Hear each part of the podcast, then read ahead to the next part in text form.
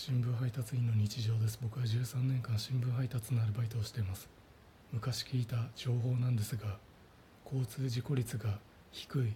車のボディカラーはシルバーとかイエローとかホワイトっていうのを聞いたんですが今日夕刊配達中配達用バイクに乗っている時サイドミラーで後ろの車をちらっと見たら後ろの車のボディカラーはシルバーでした。ボディカラーがシルバーの車乗ってるなんて事故率を下げようとしてるんだな。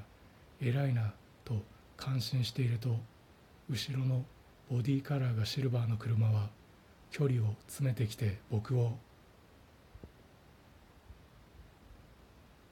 引き殺そうとしてきました。